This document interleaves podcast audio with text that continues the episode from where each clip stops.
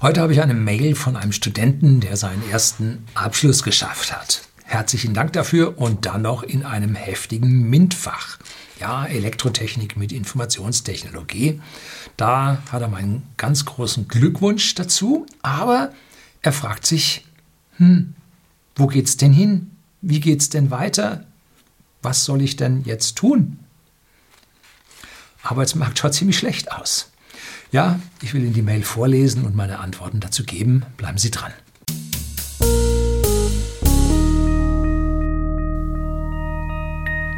Guten Abend und herzlich willkommen im Unternehmerblog, kurz Unterblog genannt. Begleiten Sie mich auf meinem Lebensweg und lernen Sie die Geheimnisse der Gesellschaft und Wirtschaft kennen, die von Politik und Medien gerne verschwiegen werden. Und hier habe ich von einem B eine Mail bekommen. Frische Ingenieure in Krisenzeiten. Tja, sehr geehrter Herr Lüning, Trotz aller Widrigkeiten ist es nun geschafft. Ich darf mich nun als Ingenieur der Elektrotechnik und Informationstechnik bezeichnen und habe meinen ersten elektrotechnischen Abschluss von einer Elektrotechnikfakultät, die zu den Top 3 angesehensten des Landes gehört. Zunächst muss ich mich bei Ihnen dafür bedanken, dass Sie qualitativ hochwertige Unterhaltung bieten, die mich während des Studiums immer mal wieder technisch inspiriert hat und Denkanstöße gegeben hat. Ich erwarte keine Antwort, da ich vermute, dass Sie täglich etliche solcher Mails erhalten und als Unternehmer viel beschäftigt sind. Aber vielleicht kann ich Sie zu einem Video inspirieren, das sich auf Strategien für junge Menschen mit ähnlichen Situationen in Zeiten der absehbaren Wirtschaftskrise bezieht. Ja, erstmal danke für das Lob. Und es soll nicht nur Unterhaltung, sondern es soll auch Wissensvermittlung sein, denn schließlich läuft dieser Unterblock hier äh, in der Kategorie Bildung. Ja, das ist außeruniversitäre Bildung. Äh, ich freue mich, wenn ich hier von den Erfahrungen meines Lebens ein Stückchen weitergeben kann. Das muss ja nicht stimmen. Das kann ja nur für mich gestimmt haben, kann für andere ganz anders sein. Also insofern kann es dann doch vielleicht Unterhaltung sein oder einfach nur ja eine Inspiration, sie auf andere Gedanken zu bringen. Ich persönlich war bisher stets jemand, der von sich behauptet, an wegweisende Entscheidungen immer den logisch richtigen Weg, den bequemen Weg vorzuziehen. Schon in der Oberstufe belegte ich mehr naturwissenschaftliche Fächer als nötig gewesen wären und ich wurde freiwillig in einem zusätzlichen MINT-Abiturfach geprüft. Nach dem Abi entschied ich mich bewusst gegen ein Physik- oder Mathematikstudium, da ich hier schon tiefere überschulische Einblicke gewinnen konnte. So hatte ich den Eindruck, dass Physiker und Mathematiker häufig nicht als solche arbeiten, sondern zum Beispiel als Programmierer oder Ingenieur, beziehungsweise andernfalls eine Promotion implizit notwendig ist. Außerdem nahm ich an, dass reine Ingenieure in der freien Wirtschaft bessere Schnitte haben könnten. Also Schnitte meint er wahrscheinlich dann Bezahlung. Das sind genau die Gründe, weshalb ich auch nicht Physik studiert habe, obwohl mein Buddy Physik studiert hat. Mathe war für mich eh nur ein Mittel zum Zweck und diese höheren mathematischen Flüge, Höhenflüge habe ich in Mathe nie gehabt. Also da Satzbeweis und sich dann über einen neuen Zahlenraum zu freuen, das war also nicht unbedingt meins, sondern die Anwendung in der Ingenieurwissenschaft war dann doch eher das, was ich haben wollte. Und auch der äh, Physik-Leistungskurs mit einem guten Stück Mathe äh, in der Schule hat mich auf das Studium hervorragend vorbereitet, was Ihnen auch geholfen haben dürfte.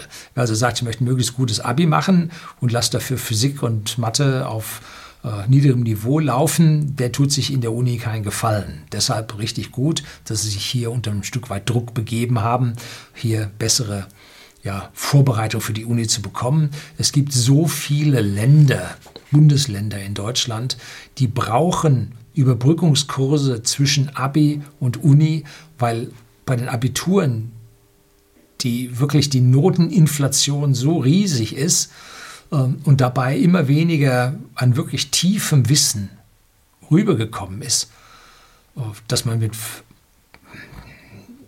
in Naturwissenschaften hier mit dem schulischen Mathe nun im seltensten Fall wirklich zurechtkommt.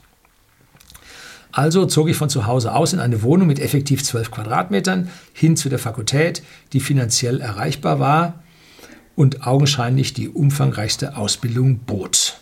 Ja, mein Zimmer war nicht größer, eher war es deutlich kleiner. Dafür hatte ich eine Mini-Küche und eine Bad mit Benutzung. Ja, so war es halt früher ne? als Student. Heute in Studentenwohnheimen, da sind ja riesige Quadratmeterzahlen für die Leute vorgesehen. Es sei denn, sie schon so ein altes Wohnheim, ja, da ist dann vielleicht noch ein bisschen anders. Nach vier Semestern kamen erste Zweifel an meiner Strategie auf, denn ich bemerkte, wie erheblich viel besser der Lebensstandard von mir bekannten Menschen war. Ein Beispiel, jemand meldete sich zum dualen Studium bei einer öffentlichen Behörde in der Verwaltung, wohnte weiter zu Hause, hatte einen Partner und bestand problemlos alle Klausuren. Hm. Zum Vergleich. In meiner Situation gibt es eine ganze Reihe von Klausuren, die brechschwer sind. Ein Beispiel, während ich die reine Mathematik-Vorlesungsreihe noch als gut schaffbar empfinde, schlägt die Maxwell'sche Theorie vollkommen ein. Noch in hohen Semestern fallen dort 50 Prozent durch, obwohl ca. 30 Prozent der Punkte, je nachdem wie man die Klausur ausfällt, zum Bestehen reichen. Also bei uns gab es nie ein Bestehen unter, ich sage mal, 45 Prozent. Das war so das Minimum. Äh, in meinem letzten Versuch gelang es mir dort unter höchstem psychischen Druck mit einer sogar guten Note durchzukommen. Man kann dich nun um 3 Uhr nachts wecken, wie ein elektrisches Problem mit den Maxwell-Gleichungen lösen lassen. Die Mindeststudienzeit konnte ich, wie die meisten bei uns, also nicht einhalten. Höhere Mathematik, Kontinuumsmechanik, Dynamik waren bei uns nun auch nicht leichter. Ne? Das waren die Knochenfächer. Und bis zum Vordiplom waren bei uns 50 Prozent weg. Und auch nachher fielen auch dort 10 bis 20 Prozent nochmal durch die einfach das selbstständige Lernen nicht dann drauf hatten. Und die Maxwell'schen Gleichungen, an denen ich in der Physik auch nicht dran vorbeigekommen bin, das geht um Kopplung von elektrischen, magnetischen Feldern, dazu elektrische Ladung und elektrische Ströme und wie die alle unter speziellen Randbedingungen miteinander agieren.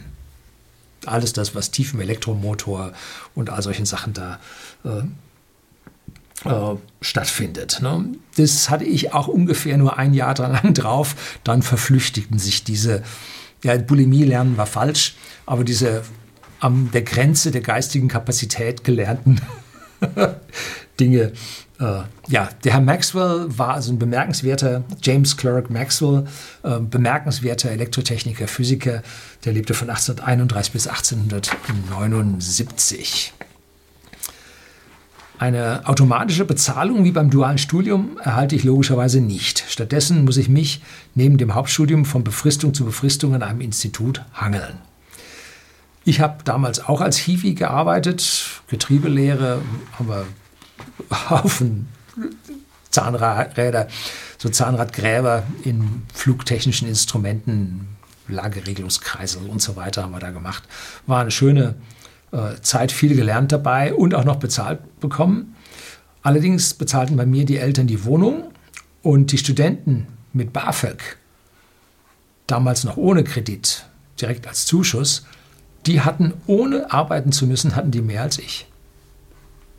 Ja, also so äh, kann man sich tatsächlich ein Stückchen zurückgesetzt fühlen, aber seien Sie in dieser Phase Ihres ihre Ausbildung nicht so hinterm Geld her. Momentan kommt es darauf an, dass sie möglichst viel in ihr Gehirn einladen, was später viel Geld sein wird, wert sein wird. So. So, der Frauenkontakt war in meiner Situation immer sehr niedrig bis nicht vorhanden und die Hormone sind in meinem Alter nicht gerade hilfreich. Ja, da müssen Sie sagen, müssen Sie sich weiterbilden. Und zwar habe ich hier mal ein Video gedreht mit äh, Material von den höchsten Psychologen, höchsten Weihen, Nobelpreisträgern mit drin. Ähm, Partnersuche und Kinder oder so ähnlich heißt dieses Video. Schreibe ich ihn unten rein, klicken Sie da drauf, hören Sie sich das mal schon ein Weilchen her. Und da sind auch Bücher dann genannt äh, von der Helen Miller vor allem, die sich um Primaten gekümmert hat. Und wir sind ja auch nichts anderes als ein Primat mit 99, unserer Gene. Äh, und wie dort die Partnerwahl funktioniert. Also das müssen Sie sich mal reintun, dann fällt Ihnen die ganze Geschichte viel, viel leichter.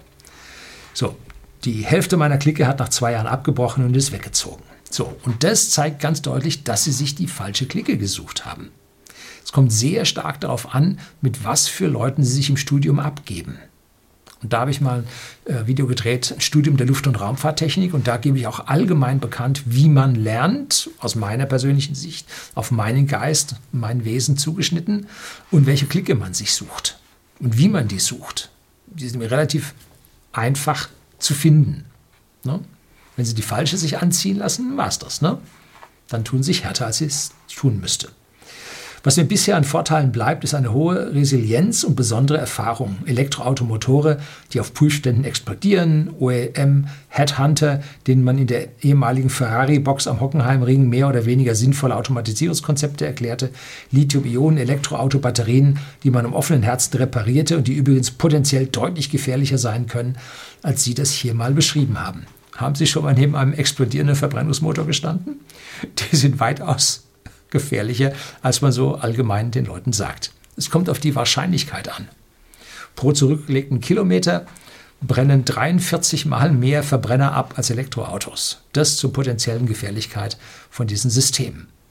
Wenn ich das so sehe, ehemaliger Hockenheimring und so, vielleicht hat er da an diesem äh, Studentenwettbewerb für, für Rennfahrzeuge mitgenommen, mit teilgenommen und die sind ja neuerdings oder seit ein paar Jahren auch auf Elektrofahrzeuge umgestellt und da waren die, werden die Batterien schon ganz schön angeheizt. Ne? Also da, das stelle ich mir da an der Stelle nicht ganz einfach vor. Leider muss ich feststellen, dass auch eine gewisse Hochnäsigkeit hochkommt, wenn man zum Beispiel Leute von einer FH, normal oder dual trifft, die sich vergleichend neben einen stellen wollen.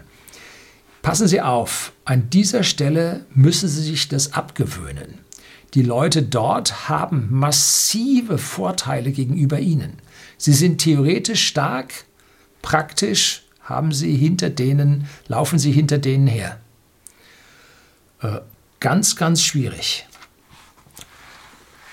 Wie kommen Sie besser durch Ihr Leben? Wie erreichen Sie bessere Positionen? Wenn Sie verstanden haben, wie die, die Interaktion in diesen Unternehmen, in denen die Leute dort gearbeitet haben, wie das funktioniert.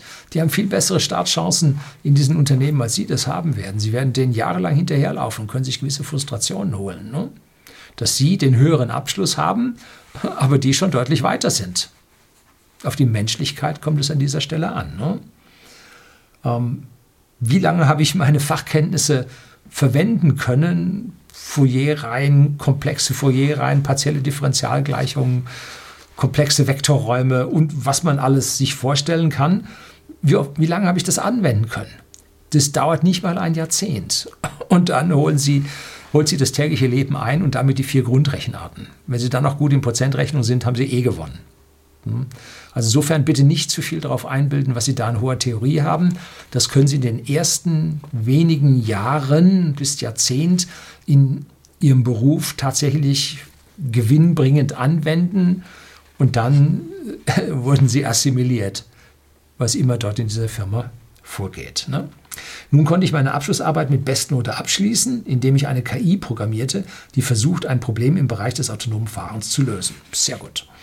Die Klausurergebnisse sind jedoch volatil. Mhm. Mein praktisches Wissen um Programmierung im Bereich Data Science, Big Data und Machine Learning ist durch meine Arbeit am Institut fortgeschritten. Haben Sie vielleicht einen Rat, gerade im Anblick der Krise? Ich glaube immer noch, dass es die ehrliche, richtige Strategie war, aber ist es das am Ende wert? Wird es sich irgendwann auszahlen? Kann es zum Problem werden, wenn die Note auf dem Papier im Vergleich zu Abgängern von anderen Unis oder FHs nicht so gut ist? Wie soll es weitergehen, wenn auch der Master vollendet ist? Sollte man sein Glück in einem anderen Land versuchen? Am Ende der Krise wird sich die akkumulierte Arbeitslosigkeit auf die langsam keimenden Jobs stürzen. Werde ich einen erfüllenden Job bekommen? Sind meine Fähigkeiten begehrt genug dafür? Werde ich ein Land vorfinden, in dem sich die enorme Anstrengung eines Unternehmen, einer Unternehmensgründung rechnet? Oder werde ich mich schlagen geben müssen und an einer gehobenen öffentlichen Stelle Bürokratie über mutige Menschen ausschütten müssen, die es versuchen? Das sind die üblichen Selbstzweifel, die Studenten haben. Ne? Sie wissen noch nicht, wie es richtig später im Job läuft. Sie wissen nicht, wie sie sich einordnen sollen, wie viel sie tatsächlich können. Äh, bin ich der Loser, weil ich in dem und jedem Fach eine schlechtere Note habe? Seine volatilen Klausurergebnisse. Hm.